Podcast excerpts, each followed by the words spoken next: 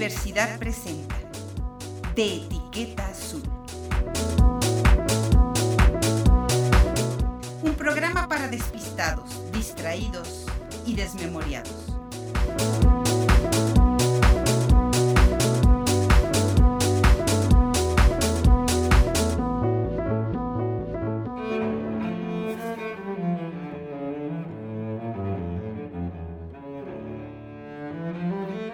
Estás? Soy Patricia Flores y te saludo con muchísimo gusto desde este espacio de Etiqueta Azul. Esta tarde te cuento acerca de una serie de novedades pues bastante singulares que llegaron a la librería universitaria y que están por supuesto a la venta, pero no sabes qué historias más lindas. El primero que tengo en la mano es una edición bellísima que se llama Mitos Nórdicos. Es un texto de Eva Manzano y está ilustrado por esta fantástica ilustradora que es Eugenia Ábalos. De Nórdica Infantil, editado, distribuido por Océano. Y es, no sabes, hasta cuando uno empieza a recorrer sus páginas, empiezas a sentir que puedes pasar las hojas con mucho cuidado. Es un libro de verdad bellamente ilustrado y empieza con uno que se llama Viaje a esta aventura de mitos nórdicos y cuenta que entre relámpagos acompañados de truenos, pues tus manos van a recibir a Molnir el martillo de Thor surcarás el cielo en un carro tirado de gatos una diosa feira y reirás con Loki y sus travesuras. En fin, te hace una presentación donde te pide que te dejes guiar por God, por el furor del oso o por un lobo, o que te transformes en ave o que te conviertas en lo que siempre has querido.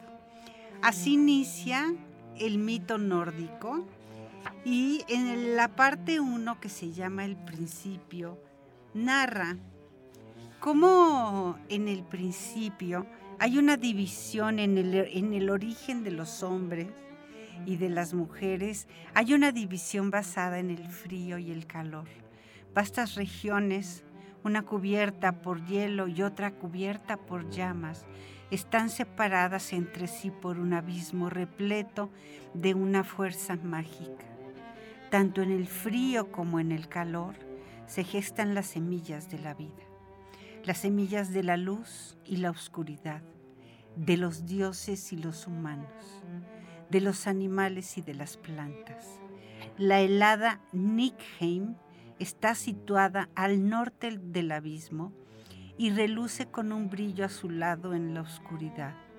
La ardiente Muspelheim se encuentra en el sur y el fuego arde con tal intensidad que el calor parece como insoportable.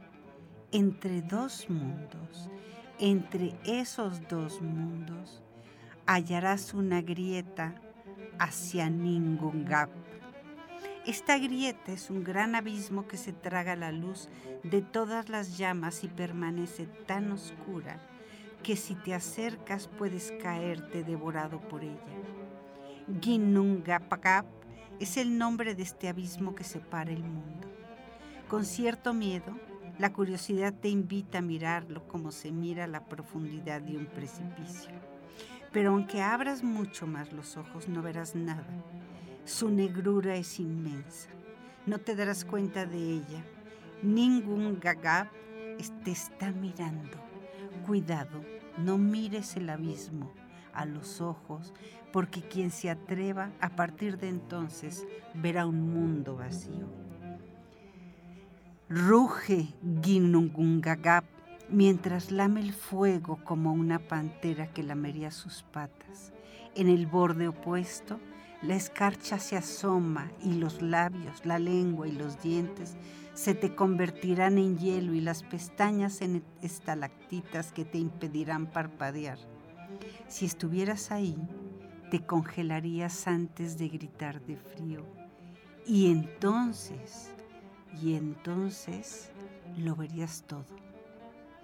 Si estás en Gingungagap y el frío y el calor se hunden contigo en el gran vacío, el que sin embargo permitió ese pliegue del espacio para ver cómo los once ríos de hielo del Nilheim avanzan lentamente para acercarse a otro lugar. Las chispas de las llamas y la elevada temperatura del fuego hicieron que según avanzaran los ríos comenzaran a hervir. Y así como se produjo el hervor esencial del que nacería la vida, lo viste, ¿verdad? Fuiste testigo del nacimiento de las gotas reproductoras. Así es el inicio. Y cuando llegamos al nacimiento, este de verdad bellísimo libro que se llama Mitos Nórdicos, editado por Nórdica Infantil y distribuido por Océano, con texto de Eva Manzano e ilustraciones de Eugenia Ábalos, cuenta acerca de los dos primeros seres. Ymir, uno de los primeros seres, surge del hervor esencial. En las gotas reproductoras nace un embrión que se escarcha protege. El hielo riega el corazón y el cerebro. Los órganos toman la forma, el hígado, el estómago, los pulmones. La criatura, de nombre Ymir, crece hasta convertirse en un gigante y sus brazos y piernas se forman como sólidas murallas. Ymir yace en el suelo y es tan grande que se podría recorrer a caballo. El hielo primigenio del que está hecho contiene lo que se llama la sustancia radiante aquella sustancia que crea formas. Y Mir abre los ojos, y Mir despierta, le grita el vacío. Y Mir, y Mir, devuelve el eco del páramo. El gigante abre los ojos y aún entumecido y siente el frío que raspa su garganta al respirar. La ventisca cubre sus cejas, tan grandes como árboles. Entonces Ymir se pone en pie y contempla la soledad del mundo que acaba de nacer con él. El horizonte retumba cuando respira con sus pisadas y se hunden en la nieve mientras avanza con sus pies enormes. Y Mir, el mellizo, el que está hecho con la materia del universo, tiene hambre y llora. A su lado, una vaca de nombre Andumbla ha nacido le mira como una madre que sabe lo que hay que hacer y la trae con suavidad hacia sí. Sin duda, no era muy acogedor el vacío del mundo. Por suerte, ya sabéis del carácter pacífico de las vacas. Así que Audulmla hace salir cuatro ríos de leche tibia de sus ubres y de las que Mir bebe como un bebé colosal inmenso y se alimenta. Y fue ella, la rumiante, la que logró que los páramos helados parecieran algo así como un pequeño, un pequeño hogar. Amdumla, la sin cuernos, tiene una paciencia cósmica para alimentar a un etón cuando tiene hambre y llora y abre grietas.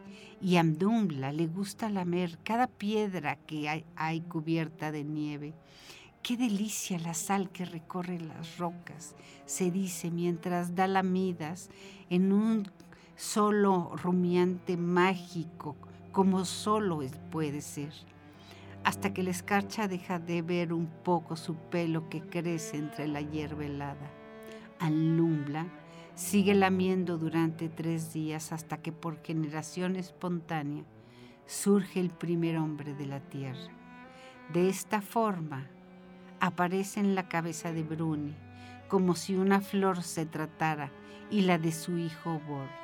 Y así este, este libro nos va contando cómo surgen, de acuerdo con la mitología nórdica, cómo surgen cada uno de los seres que poblan este planeta y que son parte del universo, de ese universo que al final se llama familia.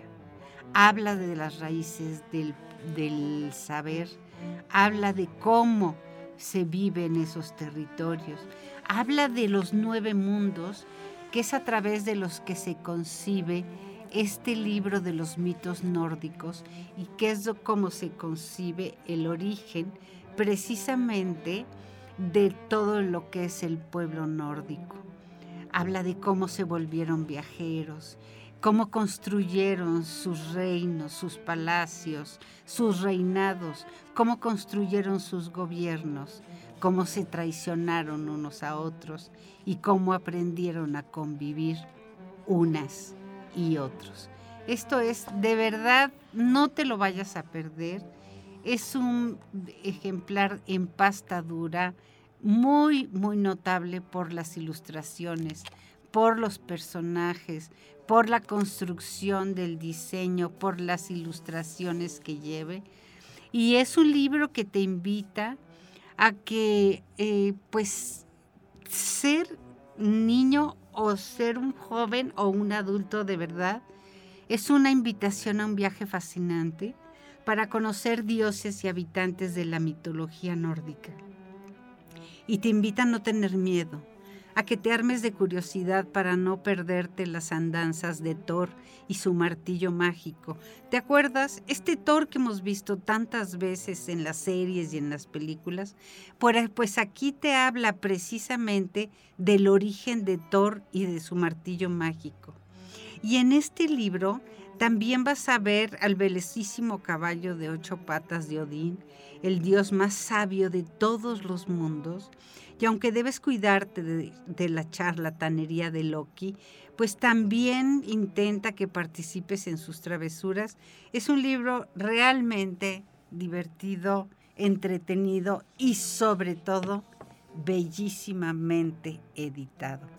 Y bueno, pues hablando de este tipo de libros que tienen una factura de verdad eh, te sorprende la factura de estos libros. Este que es muy conocido, lo bueno, bueno, que hemos visto películas de Alicia en el País de las Maravillas y a través del espejo, pues resulta que este libro de Luis Carroll, espléndidamente ilustrado, tiene elementos interactivos, está ilustrado por Minalina, Minalima se llama. Y también es un eh, texto de pasta dura sorprendentemente bien, bien ilustrado. Eh, está editado por Filoscopio y, e inicia con la es este de Alicia en el País de las Maravillas, que es un libro editado en el 2019 y reeditado en el 2021, impreso en China, ¿sabes? Pero la factura de la impresión es notabilísima. Las ilustraciones se dejan ver desde el índice. Habla exactamente de cómo, eh, de cómo inicia Alicia y de la madriguera del conejo y entonces retoma un párrafo de algo que conocemos que en alguna ocasión dijera Alicia. ¿Y de qué sirve un libro? pensó Alicia, sin dibujos ni diálogos.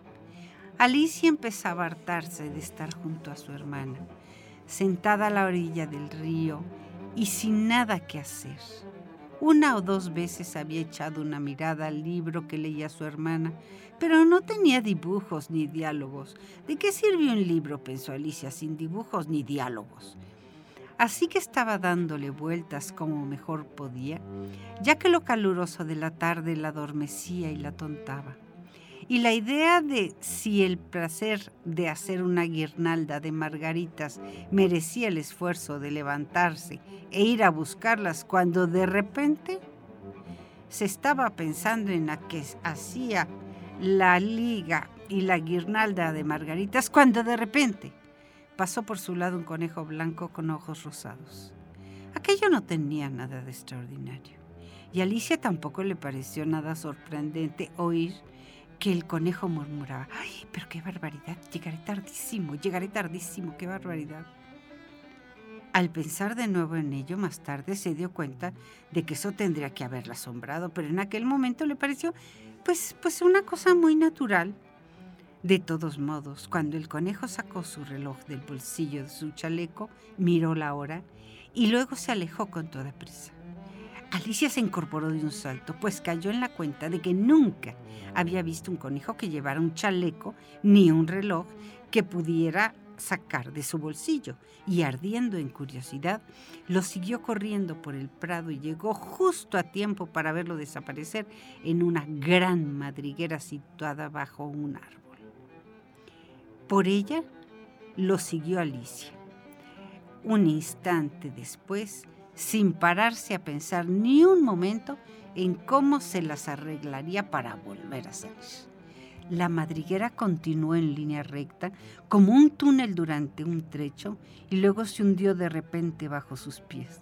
Tan de repente que Alicia no tuvo tiempo de pensar en detenerse y se encontró cayendo y cayendo y cayendo por lo que parecía un pozo muy, muy profundo. O el pozo era muy profundo, o ella cayó muy despacio, porque mientras caía le sobró tiempo para mirar a su alrededor y preguntarse qué pasaría a continuación. Primero intentó mirar hacia abajo y averiguar a dónde se dirigía, pero estaba demasiado oscuro para distinguir algo. Luego miró a los lados del pozo y observó que estaban llenos de armarios y estanterías con libros. Aquí y allá vio mapas, incluso cuadros colgados de gancho. Tomó al pasar un tarro de una de las repisas. Tenía una etiqueta donde ponía mermelada de naranja pero con gran desilusión descubrió que estaba vacío. Sin embargo, no quiso soltarlo, por miedo a matar a alguien allá más abajo, de modo que se las arregló para dejarlo en uno de sus armarios mientras caía. Bueno, pensó Alicia, después de una caída como esta, ya no me asustará caerme por las escaleras. Qué valiente soy, van a pensar en mi casa. Vamos, que no diría nada ni aunque me cayera de lo alto del tejado. Muy probablemente eso era cierto, ¿eh? Más abajo, más abajo, más abajo. Seguía cayendo. Bueno, ¿es que esto no acabaría nunca? Me pregunto cuántos kilómetros he caído, dijo la voz alta. Supongo que estoy cerca del centro de la Tierra. Vamos a ver, eso sería una profundidad de seis mil kilómetros, me parece porque, ¿saben? Alicia había aprendido varias cosas de ese estilo en las clases en la escuela. Y aunque no era una, pues como una oportunidad demasiado buena para mostrar sus conocimientos, pues no había nadie que pudiera escucharla, no dejaba de ser un buen entrenamiento repasar de vez en cuando. Sí, esa es más o menos la distancia correcta, reflexionó. Pero me pregunto a qué latitud y longitud he llegado. Alicia no tenía la menor idea de cómo era la latitud y menos cómo era la longitud, pero le parecía que eran unas palabras muy bonitas y que sonaban como muy importantes. Enseguida retomó sus cavilaciones. Me pregunto, se dijo Alicia, si atravesaré toda la tierra Qué divertido sería aparecer entre la gente que anda con la cabeza para abajo. Las antipatías, me parece. Esta vez se alegró bastante de que no hubiera nadie escuchando, porque no le pareció en absoluto que aquella fuera una palabra correcta. Pero claro, se dijo, tendré que preguntarles cómo se llama su país. Ay, por favor, señora, ¿esta es Nueva Zelanda o es Australia? e intentó hacer una reverencia mientras hablaba. Imaginaos hacer una reverencia mientras estás cayendo por el aire. ¿Crees que eso te saldría? Y menuda niña ignorante creerá que soy al hacerle esas preguntas, se dijo Alicia. No, qué vergüenza. A lo mejor lo veo por escrito en alguna parte. Más abajo, y más abajo, y más abajo. No había otra cosa que hacer de modo que Alicia se puso a hablar de nuevo con ella misma. Me parece que Dina me echará mucho de menos esta noche. Dina era su gata.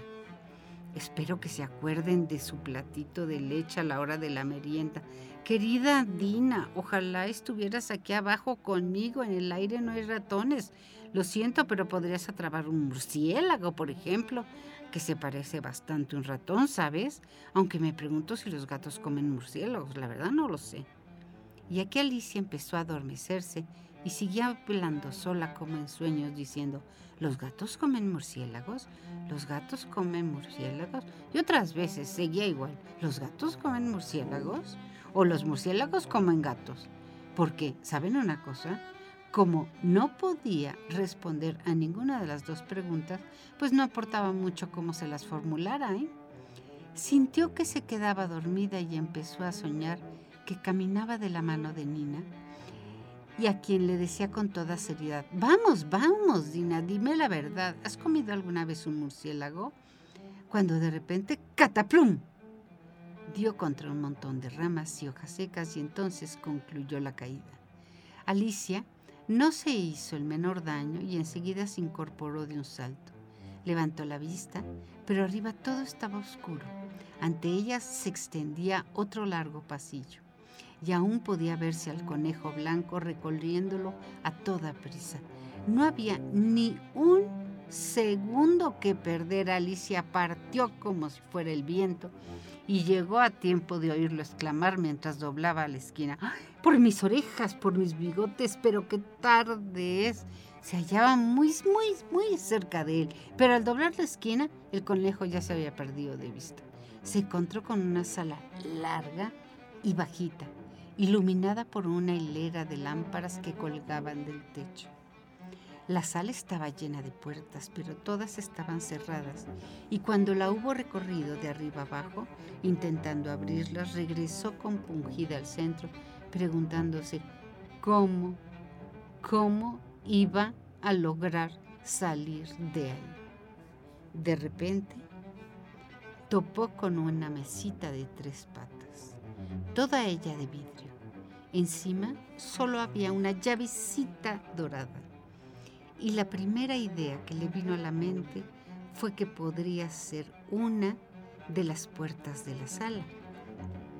Pero por desgracia, ya fuera porque las cerraduras eran demasiado grandes o porque la llave era demasiado pequeña, el caso es que no servía para abrir ninguna de ellas. Sin embargo, al recorrer la sala por segunda vez, reparó en una cortina baja que no había advertido antes y que escondía una puerta pequeñita de unos dos palmos de altura. Introdujo la llave dorada y la cerradura, ¿qué crees? Qué alegría la suya. La cerradura encajaba perfecto. Alicia abrió la puerta y descubrió que daba un pequeñito pasillo no más grande que una ratonera. Se arrodilló y distinguió al otro lado del pasillo el jardín más encantador que jamás había visto. Cuando deseaba salir de esa sala oscura y pasear entre los coloridos lechos de flores y aquellas refrescantes fuentes, pero ni siquiera podía meter la cabeza por la puerta, era tan grande ella y la puerta tan chiquita que pues no podía. Y aunque pudiera meter la cabeza, pensó la pobre de Alicia, no me sería de ninguna utilidad si no puedo meter los hombros. Y cuando me gustaría plegarme como un catalejo, creo que podría hacerlo si supiera cómo empezar. Porque como ven, le habían pasado tantas cosas Alicia y tan poco corrientes que empezaba a pensar que eran muy pocas las cosas realmente imposibles. No parecía servir de nada quedarse esperando junto a la pequeña puerta, de modo que volvió a la mesa con la vaga esperanza de encontrar otra llave o, en cualquier caso, un libro de instrucciones que explicara la forma de plegar a las personas como si fueran catalejos y esta vez encontró una botella. Estoy segura, dijo, que esta botella no estaba antes aquí, dijo Alicia y que tenía atada alrededor del cuello una etiqueta de papel con la palabra bébeme.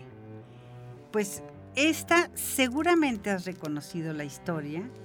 Esta es una bellísima edición de Alicia en el País de las Maravillas a través del espejo está ilustrado por Minalina y está editado, de verdad es un libro bellísimo, con ilustraciones, con pasta dura. Cada una de las páginas tiene ilustraciones diferentes. Cada una está hecha con materiales diferentes de papel, con grosores distintos de papel.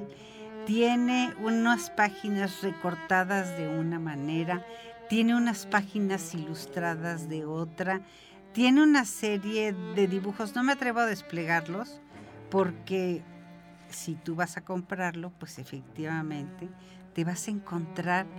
Es una bellísima, bellísima edición donde uno de los personajes más interesantes, más bien logrados, mejor ilustrados, son pues nada más y es nada más y nada menos que este gato. Las dos cosas. Folioscopio, folioscopo.com vas a ver, vas a encontrar libros bellísimos y lo puedes encontrar en la librería universitaria. Esto es de etiqueta azul. Yo soy Patricia Flores y te estoy contando algunas de las extrañísimas y fantásticas novedades editoriales que acaban de llegar a la librería universitaria y que están nada más y nada menos que esperándote. Vamos a un corte rapidísimo, volvemos.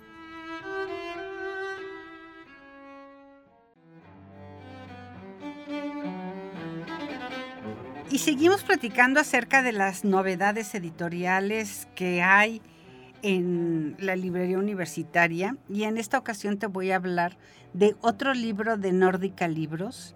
Este es un libro que seguramente conoces, que has escuchado, que es el libro de John Reed, México Insurgente. Y como es la tradición de Nórdica Libros, pues los ilustran de una manera muy, muy especial. Este libro está ilustrado por Alberto Gamón y está traducido por Íñigo Jauregui. Las, las ilustraciones son realmente reveladoras, diferentes, originales.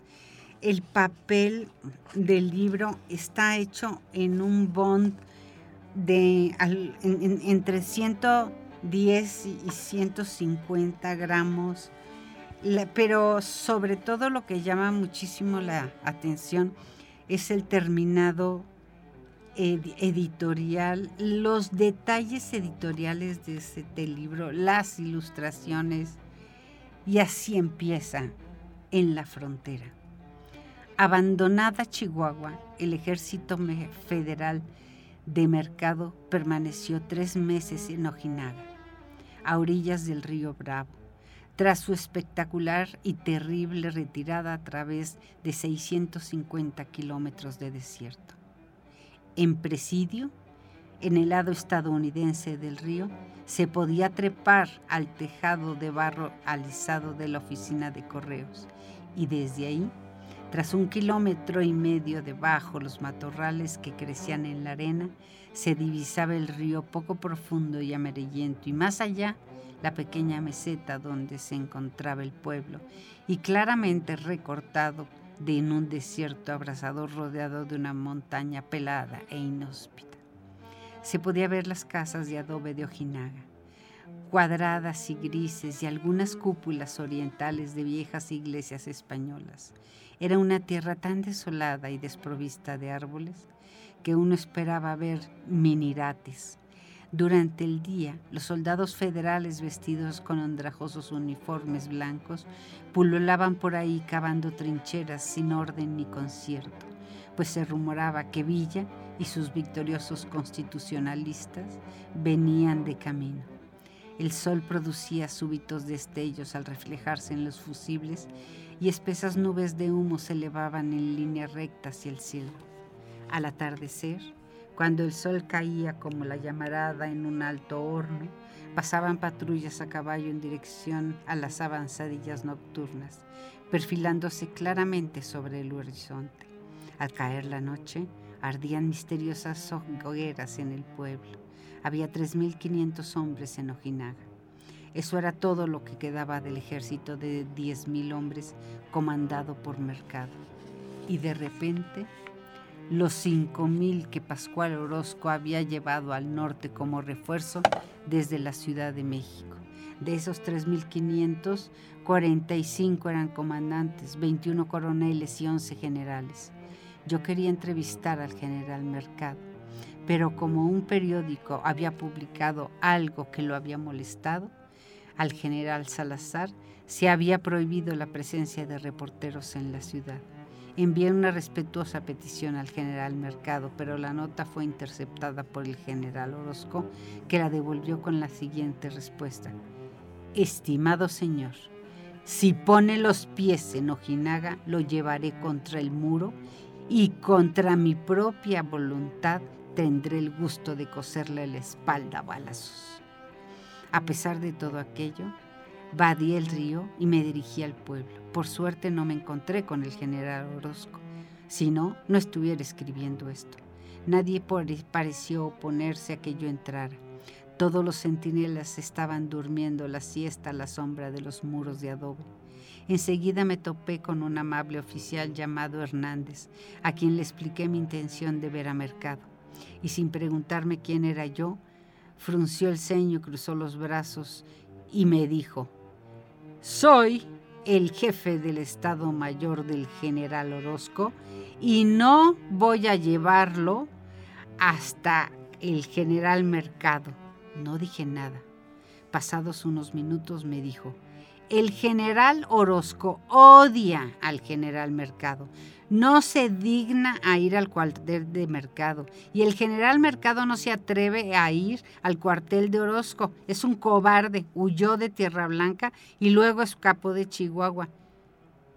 ¿Y qué otros generales no le gustan? Le pregunté.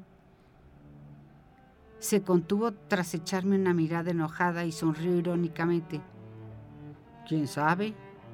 Finalmente vi al general Mercado, un hombre rechoncho de baja estatura, preocupado e indeciso, que quejoso y fanfarrón me contó una larga historia acerca de cómo el ejército de Estados Unidos había cruzado el río ayudado a Villa a ganar la batalla de Tierra Blanca. Bueno, pues este es uno de los libros, de verdad que la edición es bellísima. Las ilustraciones es interesantísimo Ah, es un bond de 150. Las ilustraciones están hechas en un bond todavía de más gramaje y además están en un juego de todas las ilustraciones son como en ocre. Es, es uno de los libros más bonitos que con los que me he encontrado acerca precisamente de esta historia de México insurgente de John Reed, un libro ilustrado por Alberto Gamón, traducido por Íñigo Jauregui, de Nórdica Libros.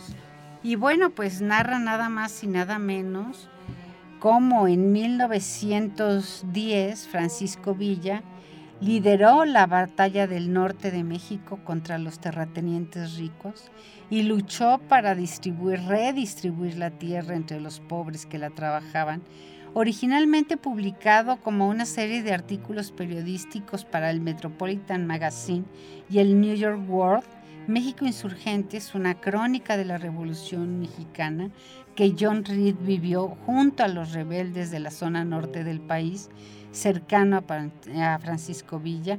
El ilustrador Alberto Gamón nos acompaña con su genial trabajo gráfico, dice eh, en su contraportada del libro, de México a comienzos del siglo XX.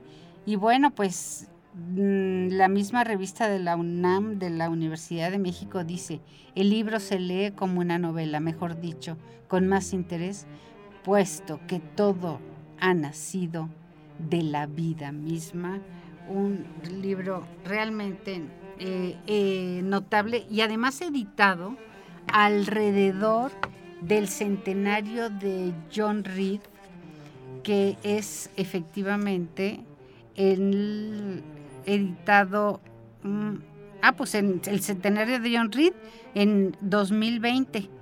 Bueno, pues ya lo tienes. México Insurgente, John Reed, espléndida edición. Es una edición de 400 páginas, de verdad yo te la recomiendo. Y nos vamos un poquito a una literatura pues más relax y es la de Juliet Díaz, Brujería. Descubre la bruja que hay en ti, que te recomienda la librería universitaria. Y dice así, ser bruja no significa proferir abracadabras y tampoco está relacionado con lo que compras, con lo que vistes o lo que publicas en las redes sociales. Es más, no tiene que ver con tu manera de actuar. Ser bruja te confiere el poder de sanarte a ti misma, de cambiar tu vida, de cambiar tu mundo, de hacer realidad cada uno de tus sueños. Eso, eso es ser una bruja. En este libro, la autora te guía en un viaje de iniciación a la brujería y busca ayudarte a conectar con la magia que existe no afuera, sino dentro de ti. A través de estas páginas, la autora te explica cómo liberarte de lo que no sirve, cómo dar rienda suelta a quien realmente eres y cómo convertirte en una auténtica portadora de tu verdad. En este libro lo que se busca es que el lector y la lectora también desarrolle el talento y las técnicas necesarias para practicar su verdadera magia. Ella dice que es la autora cubana de origen indígena y que desciende de una larga estirpe de brujas sanadoras que cree en la sanación del cuerpo, de la mente y del espíritu mediante el uso de la medicina que provee la tierra y la guía que proporcionan cada uno de nuestros ancestros. Sin embargo, para ser bruja, no hace falta proceder de familias de brujas ni haberse iniciado en medio de un ritual. Existen ciertos cientos de maneras para llegar a serlo. Y la autora dice que ella ha aprendido que cada una de nosotras ha de construir su propio oficio mágico sirviéndose de las artes ancestrales, pero adaptándolas para que les sean verdaderamente útiles a cada persona. Es así como la magia que llevamos dentro se vuelve más poderosa. Su magia, la de la autora, es una combinación única de prácticas, experiencias y enseñanzas que ha ido ensamblando con la armonía que le beneficie. Una de las lecciones esenciales que ha aprendido y que quiere transmitir en el libro es la importancia de aprender y de crear un arte que sea único para el lector, para la lectora. Cada vez somos, dice, más las mujeres que nos sentimos arrasadas por el fuego de nuestra bruja interior. Pero existe un motivo urgente que nos mueve a atender esa llamada un motivo más fuerte que la búsqueda de la verdad y la aceptación de nosotras mismas. Lo que nos hace sentir el temblor de la tierra bajo nuestros pies es que la tierra, nuestra madre, nos necesita, dice la autora, puesto que somos brujas. La conexión que nos une con la tierra nos permite devolverle la energía mágica que de ella hemos tomado prestada. Pero hay mucho más que hacer en esta época en la que el comportamiento de los seres humanos está devastando a nuestra madre. Al implorar a tu bruja interior para que renazca de las profundidades de tu alma, tú también podrás llenar la magia a nuestra tierra y ayudar así a mantenerla sana. Si bien la familia de la autora practicaba brujería, ella misma tuvo que tomar la decisión de convertirse en bruja. Fue preciso que conociera su verdad y optara por vivir conforme a sus revelaciones. La imagen de las brujas voladoras me parece justa, dice, puesto que ellas no temen sumergirse su interior. Recuerda, quienes no ven su luz tienen la vista velada por sus propias tinieblas, dice la autora. Tú estás destinada a brillar, mi querida bruja, se dirige a las lectoras. Todos los seres somos hijos de la tierra, todos procedemos del mismo caldero. El poder que habita en ti, le dice a la lectora, fue sembrado mucho antes de que tu carne estuviera en contacto con el aire. No necesitas buscar reconocimiento fuera de ti. Tu legitimación está al interior. Y a mí me ha llevado años de práctica y experiencia llegar a donde hoy está y convertirse en una bruja en toda su plenitud y en todo su esplendor. Es un libro bien interesante porque tiene un proceder, primero, como todos estos libros que te he estado platicando, están de verdad notablemente ilustrados y aborda toda esta historia de la brujería y ser bruja y ser autónoma y ya sabes, todas las cosas que nos recomienda que debemos de hacer. Bueno, pues es eh, esta autora, por ejemplo, cuando llega al capítulo de qué es la magia, pues lo que hace es decir, la magia es algo muy real, de verdad existe. Mi confianza y mi creencia en ella hacen que resulte abundante para mí y para mi alrededor. Pero la magia también vive dentro de ti y a tu alrededor. Quizá lo único que tengas que hacer es incrementar ligeramente su potencia, sugiere la autora. Aunque nunca hayas creído en ella, ha estado siempre de tu lado y no te abandonará. Cada entidad de nuestro mundo, el océano, los árboles, las montañas, los animales, las personas, constituye una faceta de la realidad. Bueno, pues esta es una manera de abordar eh, eh, cómo, cómo se construyen las identidades de muchas mujeres, cómo puedes sentirte una bruja sin sentir culpa por ello. Habla mucho de las preguntas y respuestas para las brujas, digamos, primerizas. Habla de que existen diferentes tipos de bruja. Y pues este libro, editado por Arcano Books, te pregunta si eh, estás lista para conocer y abrazar la bruja que llevas dentro. Ahí está, un libro de Juliet Díaz, editado eh, precisamente en el año 2021 publicado originalmente en el 2019 y editado por la editorial Alfa Omega. Lo puedes encontrar, pues, ¿dónde? En la librería universitaria, por supuesto. Bueno, pues esta es una versión de un libro que quizá te pudiera gustar. Y te dejé los dos libros que a mí en lo particular más me gustan este autor, este gran autor, gran autor, que es Tolkien. ¿Te acuerdas, ¿Te acuerdas quién es Tolkien? Que es nada más y nada menos que eh, el del Señor de los Anillos. Pero la diferencia del Señor de los Anillos es que fíjate quién es este Tolkien. Él es el nieto del autor del Señor de los Anillos.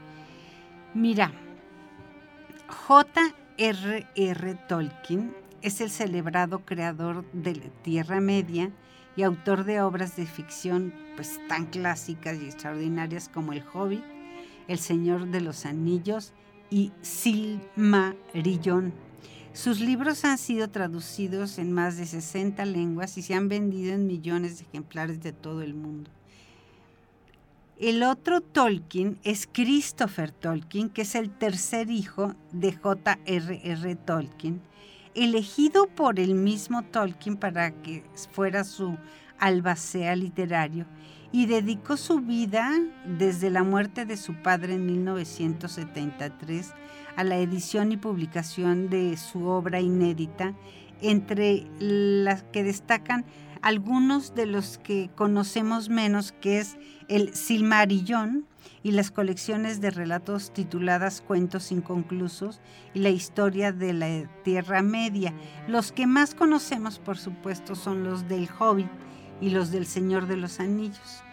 Y otro que participa, otro ah, ilustrador que participa en esta obra es Alan Lee, que es el ilustrador de la aclamada edición del Señor de los Anillos, así como la edición conmemorativa del Hobbit.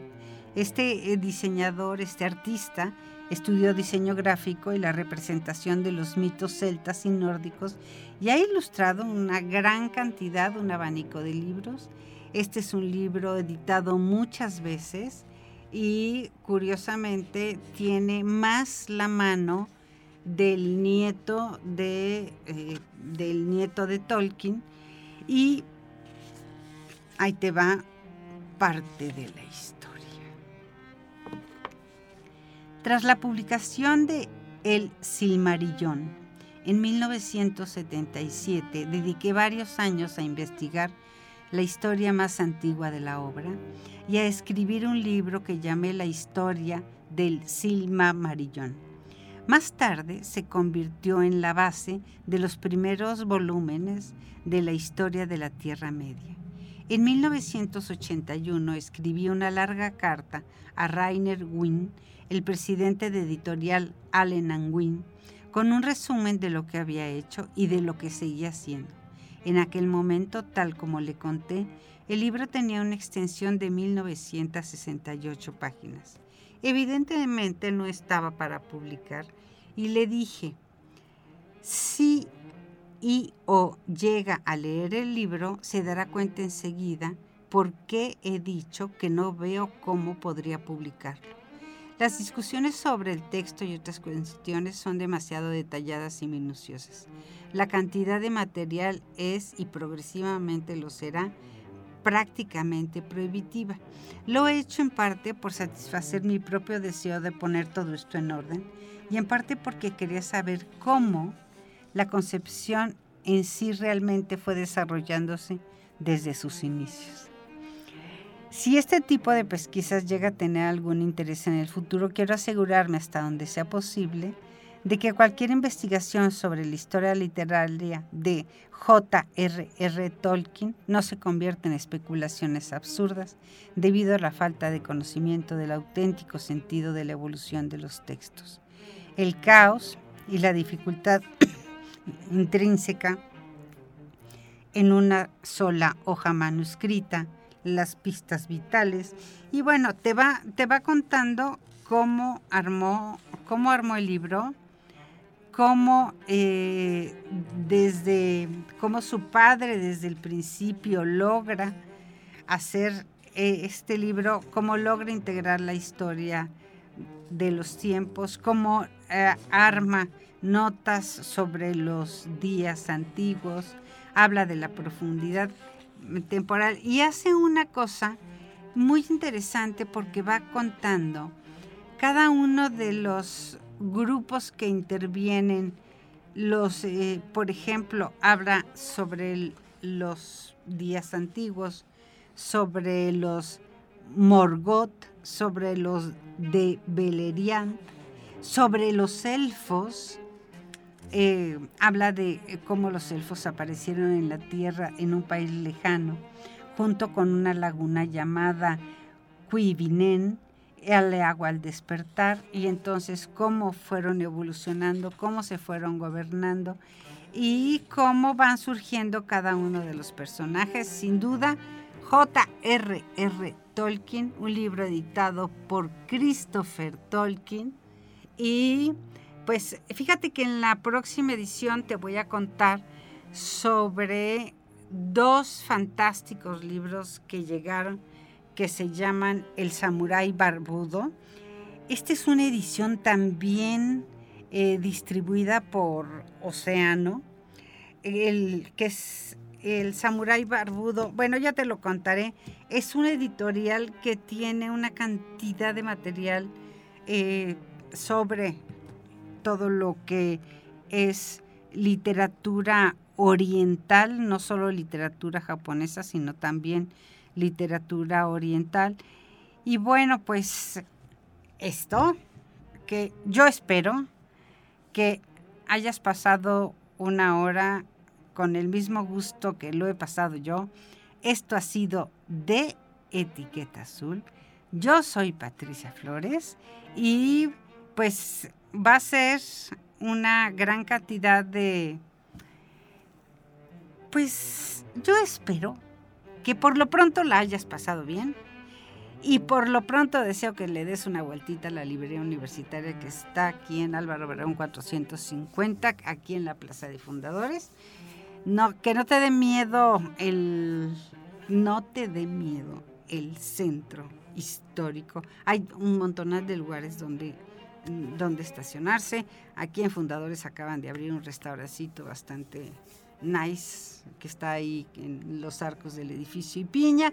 Bueno, pues por lo pronto te invito a que leas, a que vengas a la librería universitaria y te invito a que me acompañes cada martes en punto de las 6 de la tarde en esto que se llama De Etiqueta Azul en la realización Lalo Carrillo. Y yo soy Patricia Flores. Nos encontramos el próximo, la próxima semana, el próximo martes en punto de las 6 de la tarde.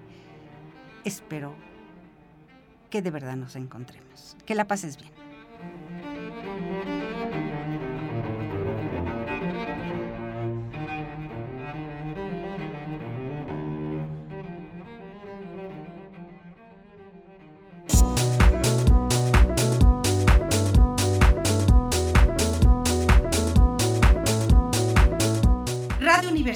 Presentó De Etiqueta Azul. Un programa para despistados, distraídos y desmemoriados. En este espacio, la próxima semana.